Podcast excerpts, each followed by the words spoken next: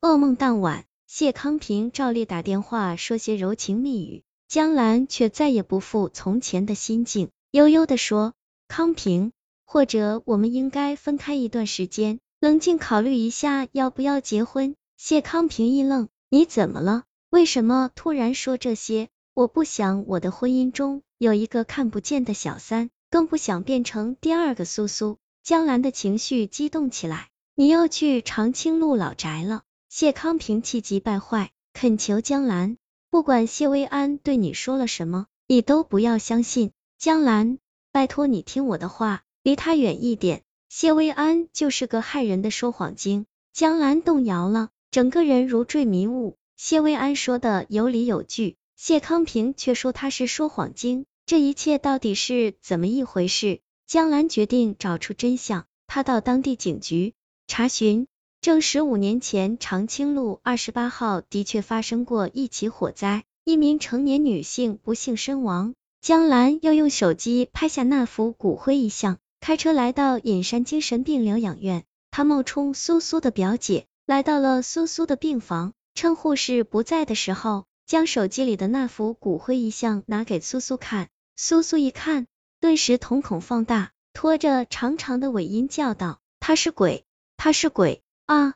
马上有护士进来了，病房里顿时一片忙乱。江兰趁机退了出去，所有证据都显示谢薇安没有说谎。江兰心如死灰，蹲在地上掩面而泣。一只洁净的大手伸到他面前，竟是提前回来的谢康平。看着江兰的举动，谢康平惊骇而心痛。幸好他提前赶了回来，再不做出决断。江兰就会成为第二个苏苏。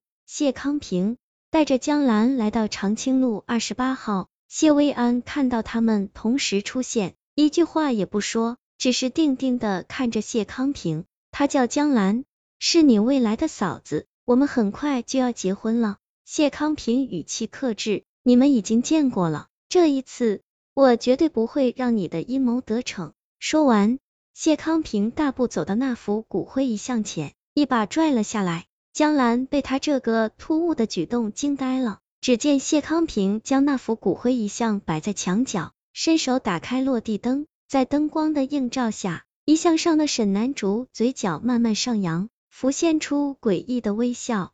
这时，谢康平啪的一声关掉灯光，沈南竹也随之恢复了常态。江兰恍然大悟，当时他看到沈南竹的一项诡异微笑。也是在阳光照射的情况下，这幅骨灰遗像是用普通材料和隐形材料交替绘制的。正常光线下显示沈南竹端庄优雅的一面，一旦出现强烈光线，隐藏的诡异微笑就会浮现出来。这对精通绘画的谢薇安来说，并不是难事，只是他为什么要这么做？你利用南竹装神弄鬼，吓坏了一个苏苏还不算。现在又要对江兰下手，如果南竹当真泉下有知，只怕第一个先找你算账。谢康平眼神凌厉，语气决绝，深深刺伤了谢薇安。谢薇安一瘸一拐的走到他面前，挑衅的说：“你既然什么都知道，那就报警，让人来抓我呀！反正你也不是第一次放弃我了。”谢康平被噎得面红耳赤，额上青筋直跳，一句话也说不出来。抱歉，从一开始我就在骗你。我知道谢康平出差的行程，他前脚走，我后脚就给保姆放了假，并且把所有食物扔了出去，然后给你打电话。谢薇安看着江兰，凄惨一笑。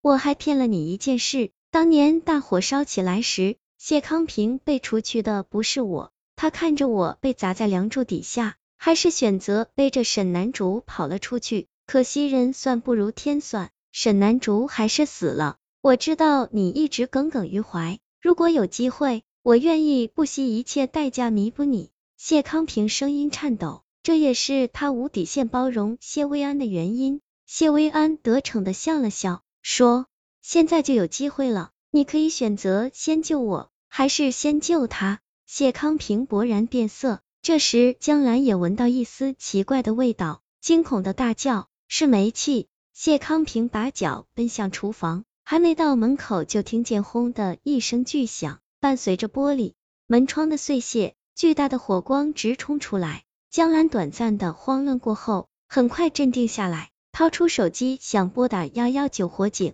却被谢康平伸手按住手机，不能报警，他们会发现是薇安故意纵火的。谢薇安得意的看着这一切，他吃定了谢康平因为愧疚会无底线的包容他的一切。江兰挣脱他的手，执意拨打了报警电话。谢康平则抄起沙发巾、薄毯子，跑到卫生间用水淋湿。然而，一条毯子刚刚淋湿透，水龙头里的水就再也没有了。谢康平顿时明白了，这是一场精心策划的同归于尽。谢康平将湿漉漉的毯子裹在江兰身上，叮嘱她不要怕，要用最快的速度穿过大火，跑到院子里就没事了。那你呢？江兰急切的问。谢康平回头看一眼谢薇安，语调出奇的平静起来。薇薇安需要我陪她，那我就留下来陪她。谢薇安听到薇薇安三个字，眼睛里闪耀出狂热的光彩。